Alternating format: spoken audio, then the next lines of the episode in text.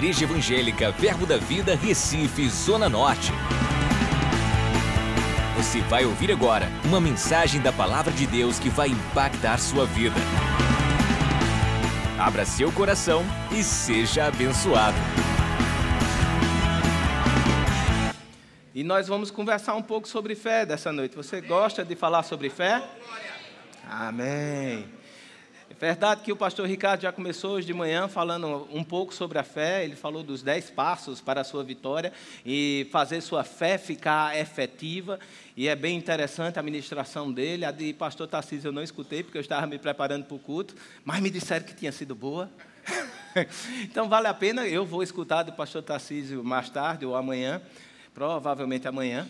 Mas, assim, é, vale a pena você revisitar essas ministrações, você se alimentar. Nós temos as plataformas digitais, tudo ferramentas para você poder se alimentar mais e mais. Mas eu vim para o culto, escuta de novo.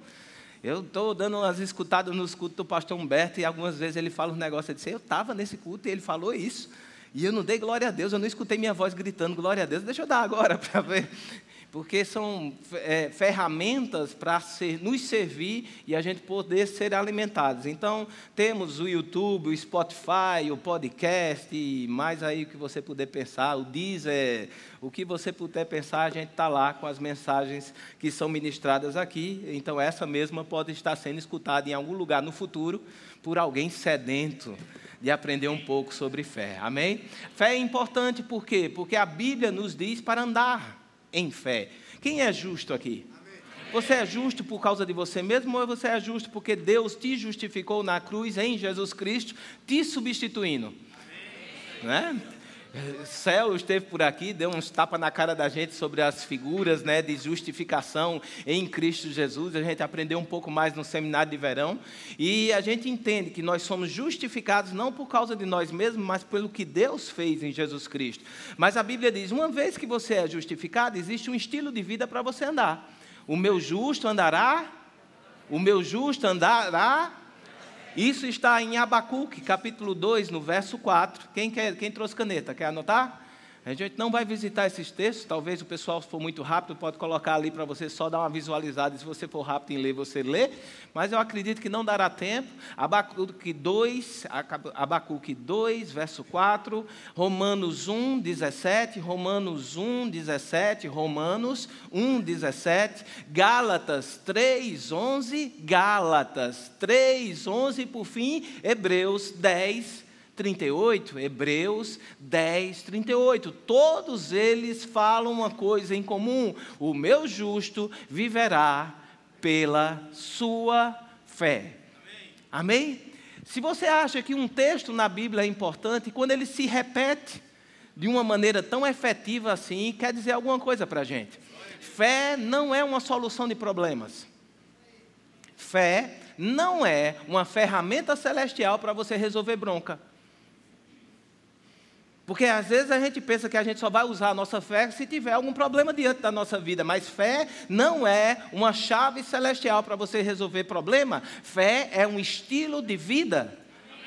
O meu justo vive por fé. Então, toda caminhada que a gente der, ou todo passo que a gente der, der fora de uma plataforma da fé, a gente vai estar errando diante daquilo que a gente foi chamado para viver. Se você foi justificado por Jesus Cristo e a seu estilo de vida é andar dentro dessa justificação que você tem nele, porque fora dele você não é nada, você precisa sempre da fé. Outra coisa e outra característica sobre a fé está em Hebreus, no capítulo 11, no verso 6, que diz que sem fé é impossível, diga impossível, impossível. agradar a Deus. Não existe nada que você faça dentro de um contexto fora de fé que Deus vai dizer legal. Deus só vai se agradar de você quando você se enquadrar ao estilo de vida da fé. Mas o que é fé? No próprio capítulo 11, no verso 1, diz que a fé é. Diga é. é. Não vai ser. A fé já é. A fé já é. A fé é a certeza de coisas que se esperam e a convicção de fatos que não se veem. Você percebe isso? Aí algumas pessoas dizem, mas pastor, quando é que a gente vai parar de viver essa vida de chamando a existência e crendo naquilo que a gente não está vendo? Tem, tem um tempo, meu irmão, milênio. Depois que Jesus voltar, que a gente tiver o corpo glorificado, a gente vai estar dentro de um outro contexto, um contexto diferente, talvez vendo como ele vê, entendendo como ele entende. A Bíblia diz que hoje a gente vê em parte, mas um dia a gente vai ver o todo. Quem sabe a gente vai ter essa capacidade de andar com olhos proféticos, vendo coisas que não são, já com os olhos espirituais. É possível que isso aconteça, mas enquanto estivermos aqui na terra, a gente vai andar chamando a existência o que não é como se já fosse. Mas o que é que eu chamo a existência, o que não é como se já fosse? Essa é uma grande questão, meu irmão. O que é que eu vou chamar? Como é que vem a fé? Pelo ouvir ou pela pregação? E que tipo de pregação e que tipo de ouvida é essa? Da palavra. Diga, existe poder na palavra e somente nela de gerar algo dentro de mim que me faz falar. Isso está em Romanos, no capítulo 10, no verso 17. A fé vem pela pregação e a pregação da palavra de Deus. Não existe fé se não existir uma palavra que a sustente. Diga, a fé é sustentada e fundamentada na palavra. Então, se você chegar para qualquer pastor dessa igreja dizendo, pastor, eu estou em fé, a, a coisa que você vai escutar, sim, me diga os versículos que estão sustentando a sua fé. Isso se chama conversar sobre fé. A gente conversa sobre fé, sabendo o que é que está sustentando a sua fé. Mas a gente não faz isso para lhe acusar, porque a tarefa do acusador é, outra, é de outro, não é nossa. A tarefa de acusador é do diabo. O diabo é que acusa, o diabo é que condena, o diabo é o que traz um sentimento ruim para você. O nosso sentimento é você se estabelecer na verdade de Deus para que funcione na sua vida. Para que seja verdade na sua vida. Existe uma verdade celestial que precisa ser manifesta na nossa vida e isso depende de nós. Porque é muito fácil, querida, a gente ficar entregando a Deus uma responsabilidade. A gente fala muito sobre o descanso, a gente fala muito sobre o descansar em Deus, mas o descansar em Deus implica você entrar dentro ou fazer algo. Você precisa subir em cima da palavra para poder dizer que agora eu estou descansando em Deus.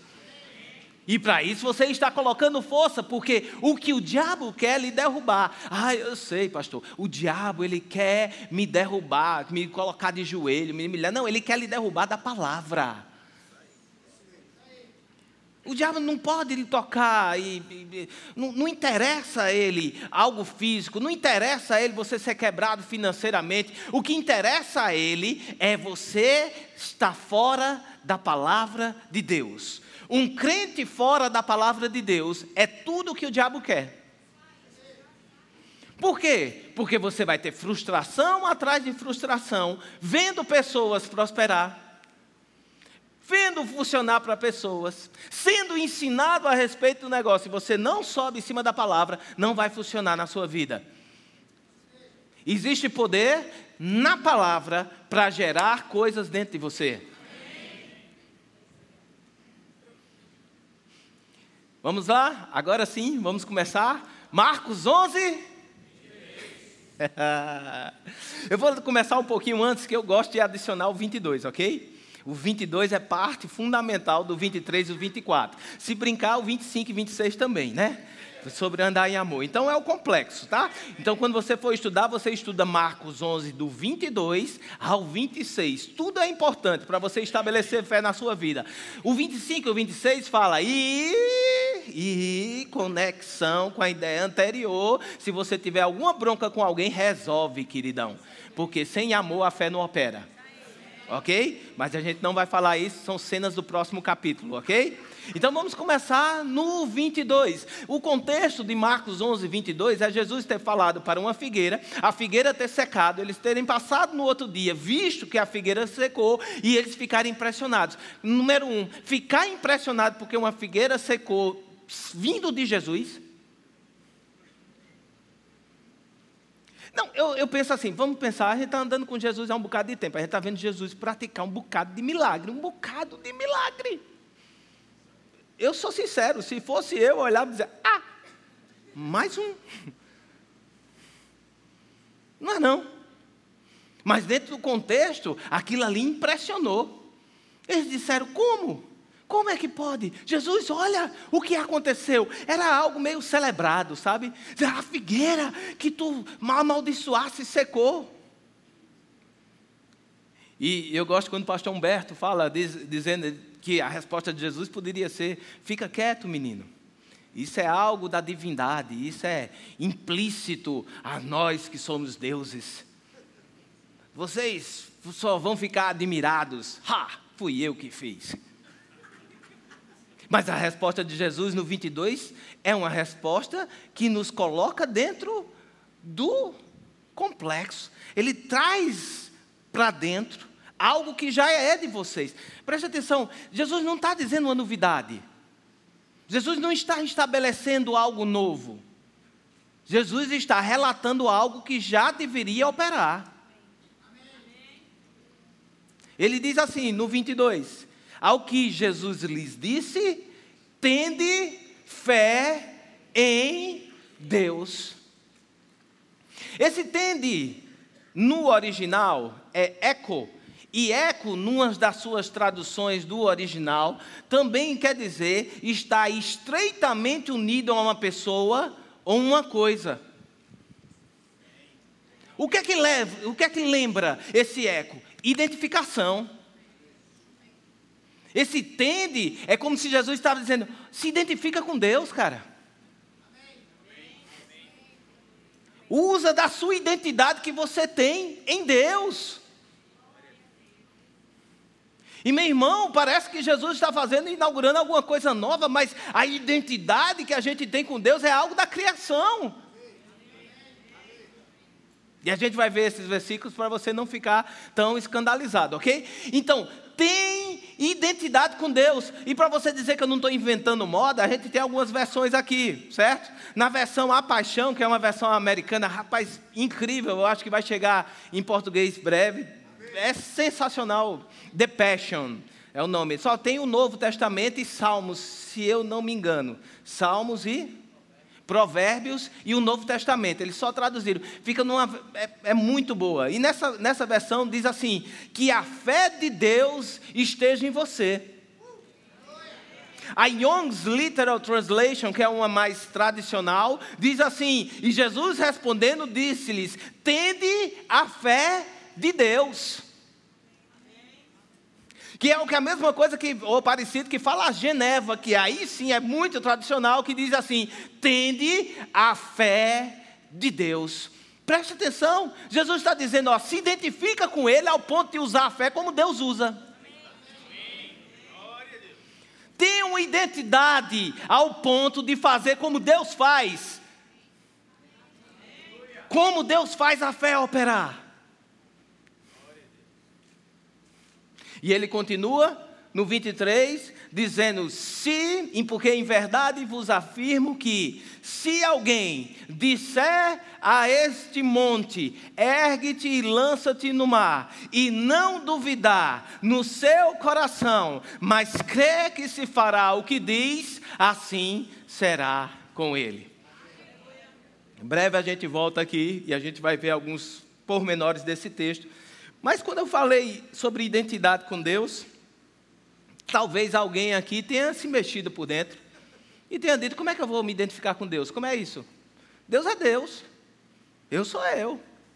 E tudo bem com isso, meu irmão, isso é o princípio de temor. A Bíblia diz para a gente temer a Deus, não diz? Temer a Deus é saber quem você é e quem Deus é. Isso é temer. Porque você pode ficar tão palhacinho no meio da relacionamento com Deus e achar que Deus é teu xará, teu chapa, teu amiguinho. E Deus é Deus. Não esquece isso, não perde de vista. Ok? Deus é Deus. Mas a visão que Deus tem para você conta. A visão que Deus tem de você conta. Deus é Deus, mas Deus te enxerga como filho.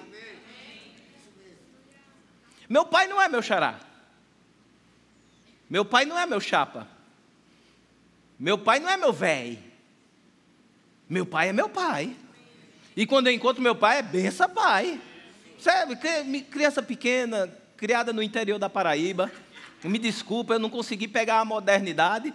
É benção pai de beijar a mão dele. A benção, pai. Sou assim. Por quê? Porque eu decidi que eu quero receber dele como um pai, não como um amiguinho. Amiguinho eu tenho muito, meu irmão. Mas pai eu só tenho um. Enquanto ele estiver aqui na terra, eu vou pegar dessa bênção que existe no fluir. Amanhã eu estou com ele. Amanhã eu vou viajar, vou para Campina Grande, vou lá, estou lá abraçado com ele. Por quê? Porque é meu pai. Eu sei quem ele é. Mas sendo meu pai, ele não me nega nada. Tudo que é dele é meu. Às vezes eu vou pedir alguma coisa, um carro dele emprestado. Pai, me presta teu carro. Eu disse, é teu, homem, pega aí. Está com protocolo comigo, é? Só porque mora em Recife. Mas eu sei quem ele é. E eu sei quem eu sou. E isso é temer. Então tudo bem se você sabe que Deus é Deus. E que você é você. Agora saiba que Deus te vê como um semelhante. Onde está isso? Em Gênesis, meu irmão. Façamos o homem a nossa imagem, conforme a nossa. Você foi criado dentro de um contexto habilitado por Deus a agir como Ele age, porque você é semelhante a Ele. Vamos lá, você vai abrir a Bíblia para você parar de me olhar com essa carinha. Gênesis 1, 26. Gênesis 1, 26. Fala assim: também disse Deus: façamos o homem a nossa imagem, conforme a nossa semelhança. Tenha ele. Eita! Deus te criou com a capacidade, dentro da criação, de dominar. Dentro do modelo, sabe aquele modelo é feito? Quando você foi feito, o seu molde, na hora que ele estava preparando o molde, ele diz: Olha, uma característica que eu quero colocar dentro dele é dominar. Domínio também é governo, sujeição. Então você foi construído de fábrica com a capacidade divina de dominar. Ninguém mais foi criado assim. Pelo menos dentro do contexto que a gente entende, ou do contexto bíblico. Dentro da Bíblia, a gente não encontra nenhum outro com a mesma capacidade que Deus tem de dominar. Aí ele para por aí, para não. Vê só, no 28. 26 é o molde, algo que está inerente em nós. No 28 diz assim: E Deus abençoou e lhes disse: Isso ele já criou, e agora ele está liberando a bênção dele, a unção dele sobre nós. Ele diz assim: sede fecundos, faça menino. Isso eu sou especialista.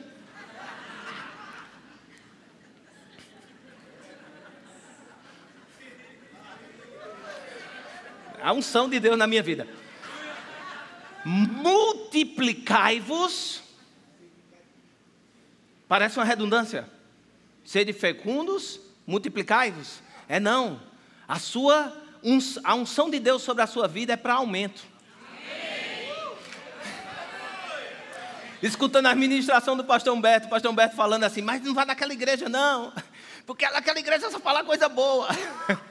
E o pastor Humberto dizendo, rapaz, eu vou, se eu for pregar a Bíblia, eu vou falar coisas boas. Aquela igreja só fala de aumento. Duh. Não é essa igreja que fala sobre aumento ou coisas boas, é Deus que fala sobre aumento e coisas boas. A unção dele sobre a nossa vida é para aumentar e multiplicar.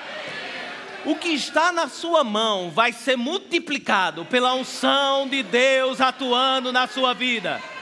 Não importa se você tem pouco, meu irmão, a multiplicação de Deus vai chegar. Não é adição, não é soma, não é acrescentar. Deus quer multiplicar. Sede fecundos, isso é a bênção, a unção sobre a nossa vida. Sede fecundos, multiplicai-vos, enchei a terra, sujeitai-a, dominai. Deus estabeleceu de fábrica, dentro do seu molde, dominar. Mas agora ele vem e joga uma unção sobre a sua vida para dominar também. Você é duplamente preparado para dominar, exercer, governo. Duplamente capacitado. Eu gosto de pensar assim: um motor. O motor foi feito para andar, não é verdade? Mas ele precisa dar unção sobre ele para fazer a coisa funcionar. Que unção é essa? Gasolina. A gasolina vem no motor para fazer a coisa funcionar. Se eu tirar a gasolina, toda a capacidade de domínio está lá. Mas sem gasolina, não opera. Ok? Então, existe algo na unção de Deus que faz a coisa andar. Se vier gasolina, o motor vai queimar e vai funcionar. Se não tiver gasolina, ele não funciona. Agora, se eu encher o tanque de álcool, benzeno, ou sei lá, qualquer outra dessas porcarias que vende a preço mais barato e os crentes estão tudo correndo nos postos que fica lá, não sei quem para colocar, isso é assunto, cena dos próximos capítulos. Você é próspero, aquele que deu o boi vai dar o capim, não fica catando posto mais barato, desgraçado, para depois estar tá com um carro aí sem funcionar porque você estava na fila para botar gasolina 10 centavos mais barato. Meu irmão, não faça isso. Mas vamos lá. Tem aquele substituto de gasolina que está lá, que é álcool, benzeno, tem gente que é um bocado de solvente de borracha, é um bocado de coisa que coloca. Os, os professores de física aí sabem mais do que eu. Mas quando você joga uma porcaria daquela, o motor funciona? Funciona. Liga, liga. Anda, anda. Mas ele anda na mesma capacidade. Quando o homem pecou, o tanque deixou de ser cheio com gasolina pura. E a unção para fazer o domínio funcionar, que fazia ele perfeito, deixou de funcionar. E começou a botar álcool e mistura dentro. E agora a gente vive pela carne. Olha o que Jesus está dizendo. Se você falar para esse monte, você foi construído de fábrica para fazer isso funcionar. Apesar de Deus. Porque Deus já fez, você é construído para fazer, fazer. Se você falar e não duvidar no seu coração, vai acontecer. Você não precisa de Deus, não. Ok? Por que, que a gente não pode espalperar? Porque a gasolina que está funcionando na gente é fraca, a gente não consegue crer com o coração completamente. Mas tem gente que consegue. Sabe confissão positiva que tem por aí? Crer, é, crer poder. É, é alguma coisa, crer, confessar, é alguma coisa aí que tem aí. Eu não entendo desse negócio de ajuda, alta ajuda, não. Eu só, atendo, eu só entendo de ajuda do alto. Ok? Mas tem umas correntes que dizem, olha, repete, começa a confessar, começa a fazer a coisa acontecer, e realmente coisas acontecem. Pessoas sem Deus botam em prática algo que foram construídos de fábrica para fazer. E Jesus não está dizendo novidade, Jesus está dizendo, você é habilitado, meu filho a fazer acontecer. Olha Gênesis 2, como é incrível. Deus não te capacitou com a capacidade, Deus não te capacitou com a habilidade de dominar. Não deu essa capacidade.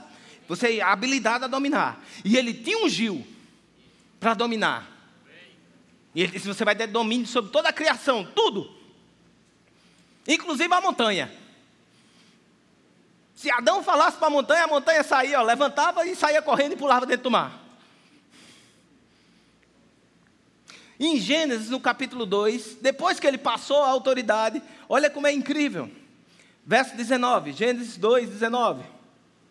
Havendo, pois, o Senhor Deus formado da terra todos os animais do campo, todas as aves dos céus, e a gente sabe numa cronologia bíblica lendo o anterior, isso foi feito antes de ser formado o homem. Você concorda? Então, Havendo Deus formado todos os animais, depois formou o homem, deu ao homem a autoridade do domínio, e agora Deus os trouxe ao homem para ver como este ele este lhe chamaria. E o nome que o homem desse a todos os seres viventes seria esse o nome deles. É, você ficou estatalado, eu também fiquei estatalado. Olha só, Deus está lá. E Deus é Deus. Deus criou tudo. Deus criou os animais, Deus criou o homem. E não é Deus? Alguns, muitos humildes, iam dizer: Deus, não me traga ah, os animais. Não me traga, porque eu não quero dar o nome, você é Deus, você vai dar. Oi, você consegue identificar alguns crentes falando isso? Senhor, eu não quero fazer, eu não quero falar. Faz a tua vontade, tu é Deus, tu sabe o que é melhor. Só que Deus está querendo te trazer no meio da engrenagem. Deus não quer você mais um, Deus te quer. Ele quer você participante da engrenagem. Deus está trazendo os animais e não está virando as costas e indo embora. A Bíblia diz que ele ficou para ver. Está lá Deus sentado olhando para o homem, o homem olhando para um, um, cabrito na frente, o cabrito, bé, e, e ele olhava para Deus e Deus olhava para ele.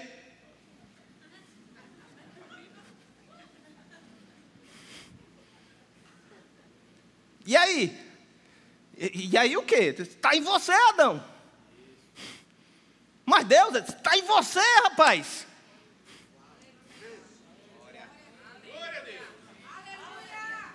Eu creio na expectativa celestial. Sabe aquela pausa? Meu irmão, Deus parou para ver. Eu não sei como é que está o teu senso de respeito. Mas quando era lá em casa e papai parava para ver alguma coisa, todo mundo parava, meu irmão.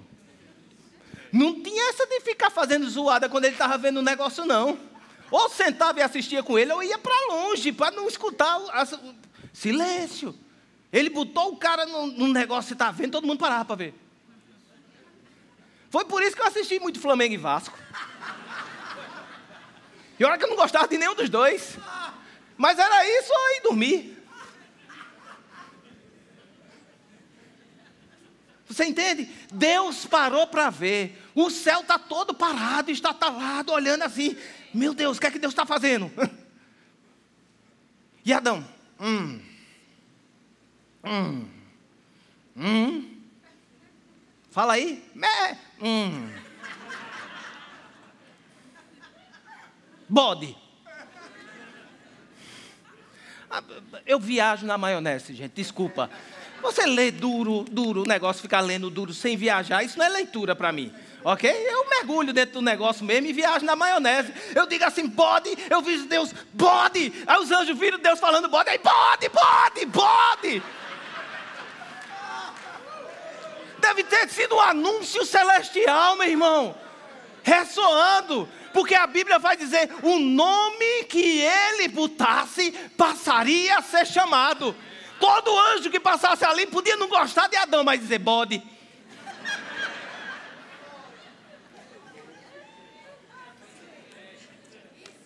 Até o diabo.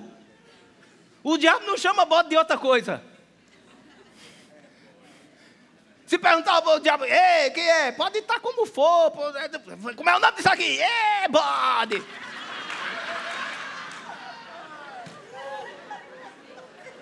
Determinado. E uma coisa interessante, meu irmão, que existe. Uma coisa interessante que existe a respeito do nome. O nome em hebraico determina aquilo que aquela pessoa ou aquela coisa vai fazer. Não existe nome em hebraico que não seja determinante de função.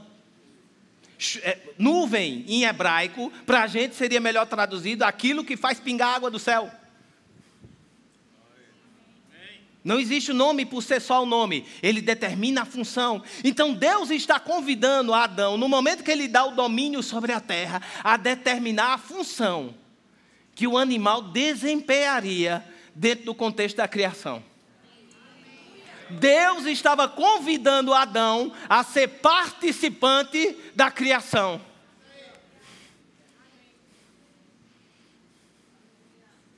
o que ele disser. Disser essa palavra no, no hebraico é cara. Não cara, cara de cara, mas cara de quê? Cara. E essa palavra diz falar em alta voz.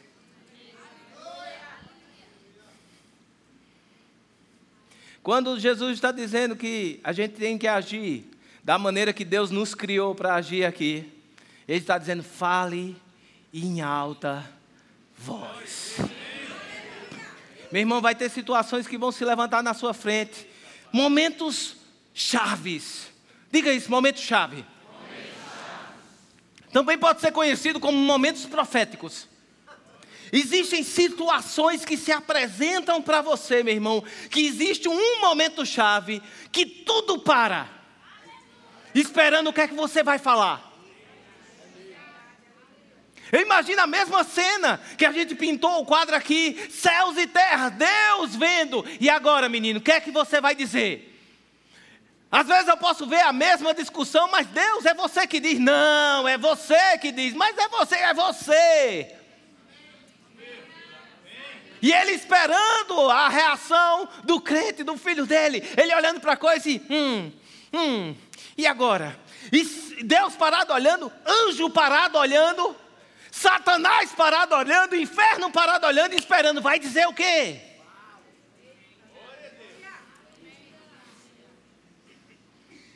O que é que eu posso falar para você? Se você não tem nada de bom para falar, cale a sua boca.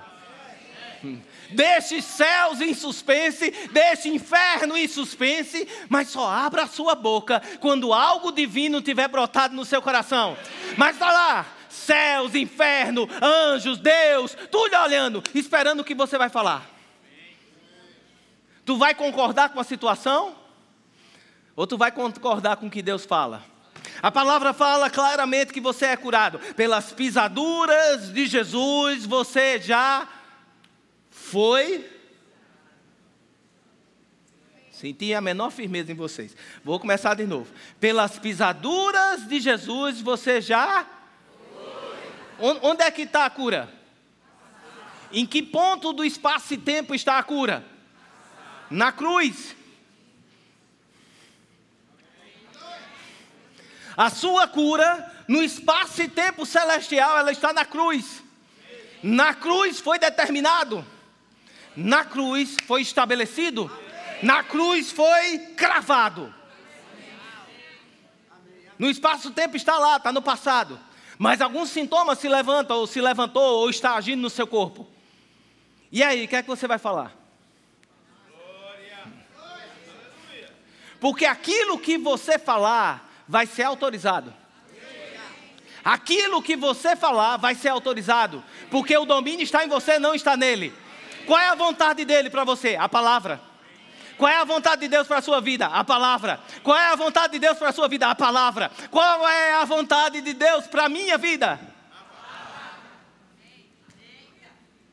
Então, se existe palavra, existe possibilidade de você se levantar de acordo com ela porque você foi projetado por Deus para isso. E uma vez que Jesus morreu no nosso lugar, você também tem a unção de Deus para isso. Voltou a funcionar com gasolina boa. A sua gasolina é aditivada, da melhor, da mais cara. A sua gasolina é aquela que é de cinco reais o litro, meu irmão. O que opera dentro de você é algo divino agora. E você agora pode apertar o pé no acelerador, meu irmão. Você vai ter resultados. Me desculpe, me empolguei. Você vai ter resultados, porque além de você ser projetado para, agora a unção de Deus voltou na sua vida e tem algo operando poderosamente. Qual é a importância do falar toda, meu irmão? Vamos voltar no texto, Marcos 11, 24, 23. Marcos 11, 23. Diz o quê? Em verdade vos afirmo que se alguém, se alguém, se alguém, alguém diz com boca fechada, você precisa fazer o que para dizer? Mas você não abre a boca nem aqui repetindo o negócio que eu estou pedindo para repetir. Por quê? Porque de alguma maneira, meu irmão, quando você fala, você está compromissado.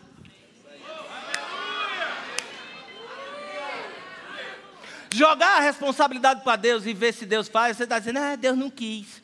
Você já escutou isso? Alguém está falando, meu irmão? Quebrado na emenda. Quebrado. Todo mês, entra mês, sai mês, entra mês, sai mês, entra mês, sai mês. Devendo, no vermelho, não funciona. Dizimista, ofertante. Entrega os dízimos na igreja. E fica tão chateado porque a coisa não funciona que desiste de andar na igreja. E ainda diz que o pastor roubou. Você já viu alguém assim? Eu estou falando de, de conto de, de fadas, ou como o pastor fala de Walt Disney. A gente conhece pessoas desse tipo. Mas por quê? Porque não se compromissaram. Deixaram na mão de Deus. Se Deus quiser, Ele faz. E Deus está naqueles momentos chave, naqueles momentos proféticos, olhando para você e dizendo: fala, fala, fala. Libera. Você tem palavra. Você tem palavra, meu irmão, você tem autorização celestial. Se você está na palavra, você tem autorização celestial para liberar os céus. A autorização celestial está em você. Sou dizimista, sou ofertante. A palavra diz para entregar os dízimos em honra a Deus. A palavra diz para plantar e eu plantei de com força. Por isso a palavra também diz que Deus não vai deixar faltar pão para aquele que semeia. Ele dá semente para o que semeia e pão para o alimento. Nunca vi o justo desamparado, nem a sua geração medicar o pão. O meu Deus, segundo a sua riqueza em glória, há de suprir cada uma das minhas necessidades. Se comprometa, meu irmão. Agora, você está comprometido não quer dizer que sua reputação está em jogo, é a reputação dele. Você só está fazendo o que ele pediu para você fazer, mas você está dentro com ele nessa. Deus, estamos juntos. Deus, eu e tu estamos compromissados com a minha prosperidade. Porque ele não precisa de prosperidade, ele já é próspero. Não é verdade? Ah, meu irmão, pensa no céu. O que eu gosto de escatologia, eu não gosto de saber quando é que Jesus vai voltar. Eu não gosto de saber. Como se eu soubesse.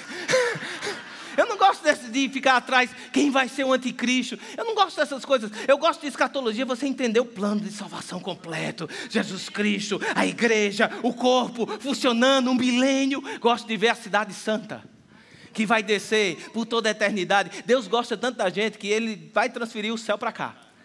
Novos céus, nova terra, e a cidade santa desce, ele vem morar na terra conosco. Para você ver, na cidade santa, a rua a rua é de. E hoje a gente tem a humanidade matando e morrendo por paralelepípedo.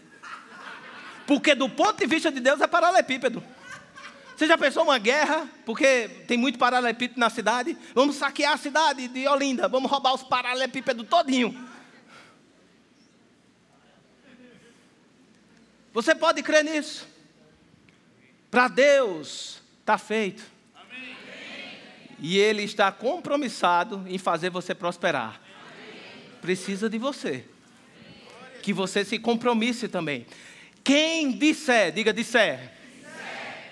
Melhorou um pouquinho?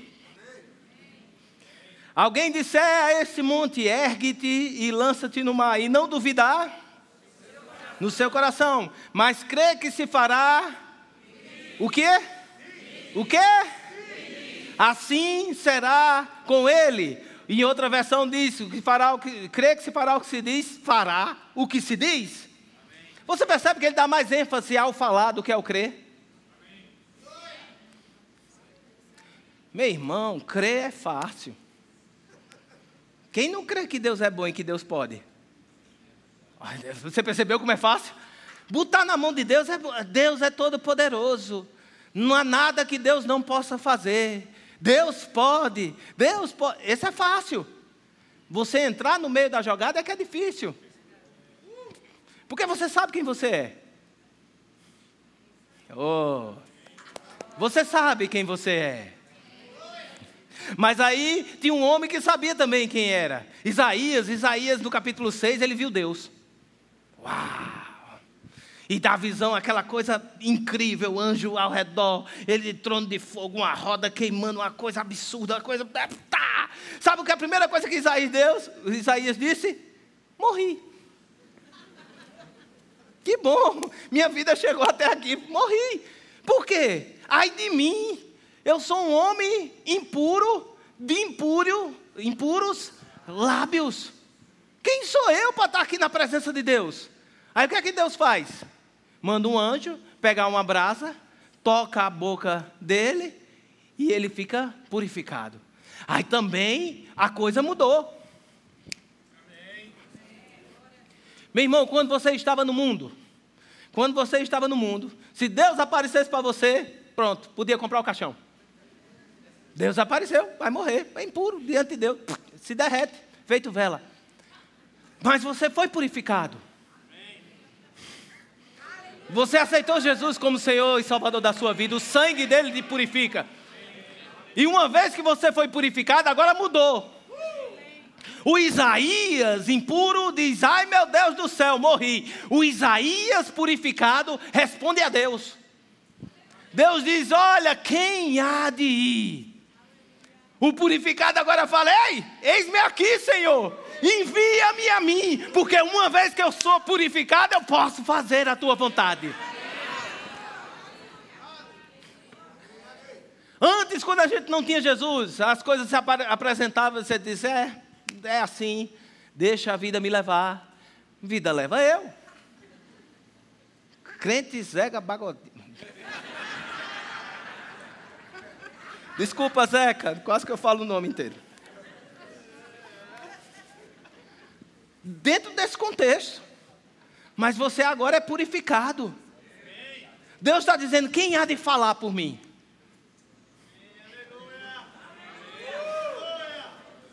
Deus está dizendo: quem há de decretar, de abrir um pá de boca santo e estabelecer uma situação diferente aí na terra.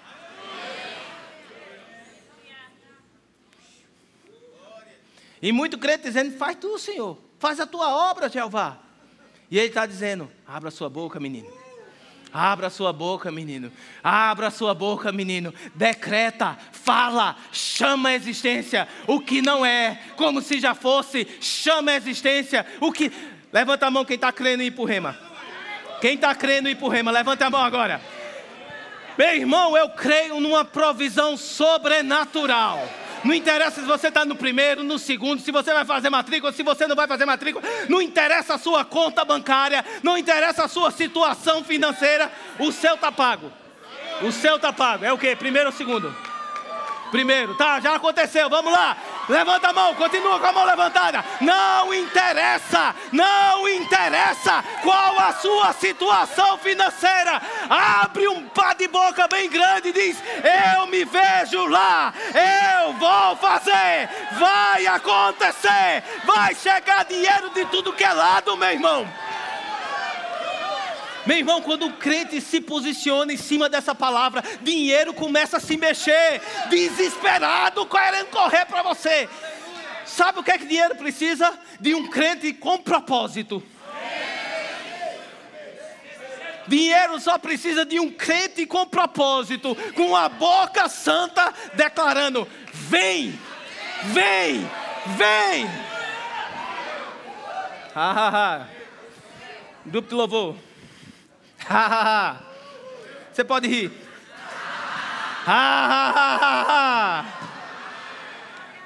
Depois você vai procurar a Cristina, ok? Cristina já, a diretora já sabe o que fazer.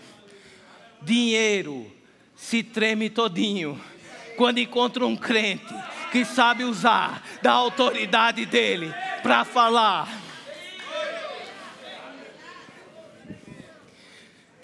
E isso é só até o 23, meu irmão. 24 não dá para a gente chegar, mas eu creio que alguém chega nesses, nessas revisões de conteúdo.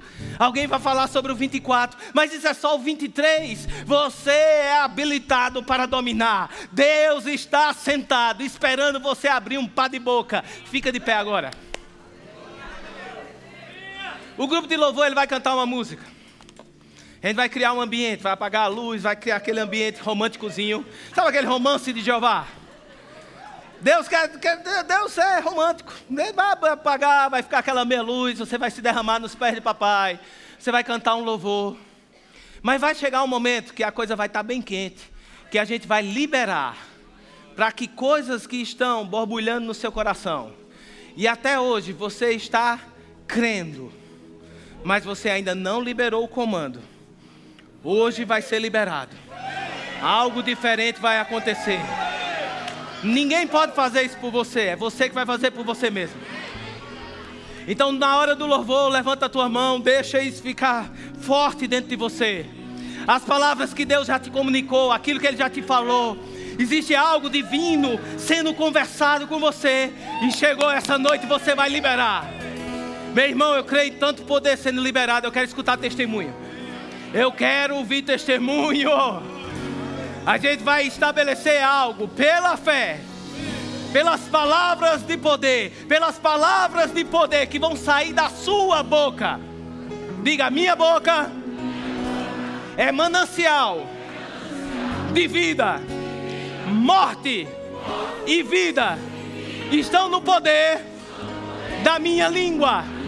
Eu vou orientar a minha vida pela palavra e vou falar e proclamar e autorizar a verdade de Deus na minha vida.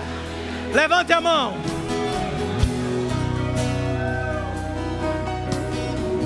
Levante a mão, levante a mão, levante a mão, levante a mão.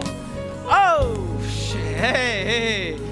Eu já começo a ver as coisas se abalar e a tremer. Tem situação que já está querendo dobrar o joelho e você nem falou ainda.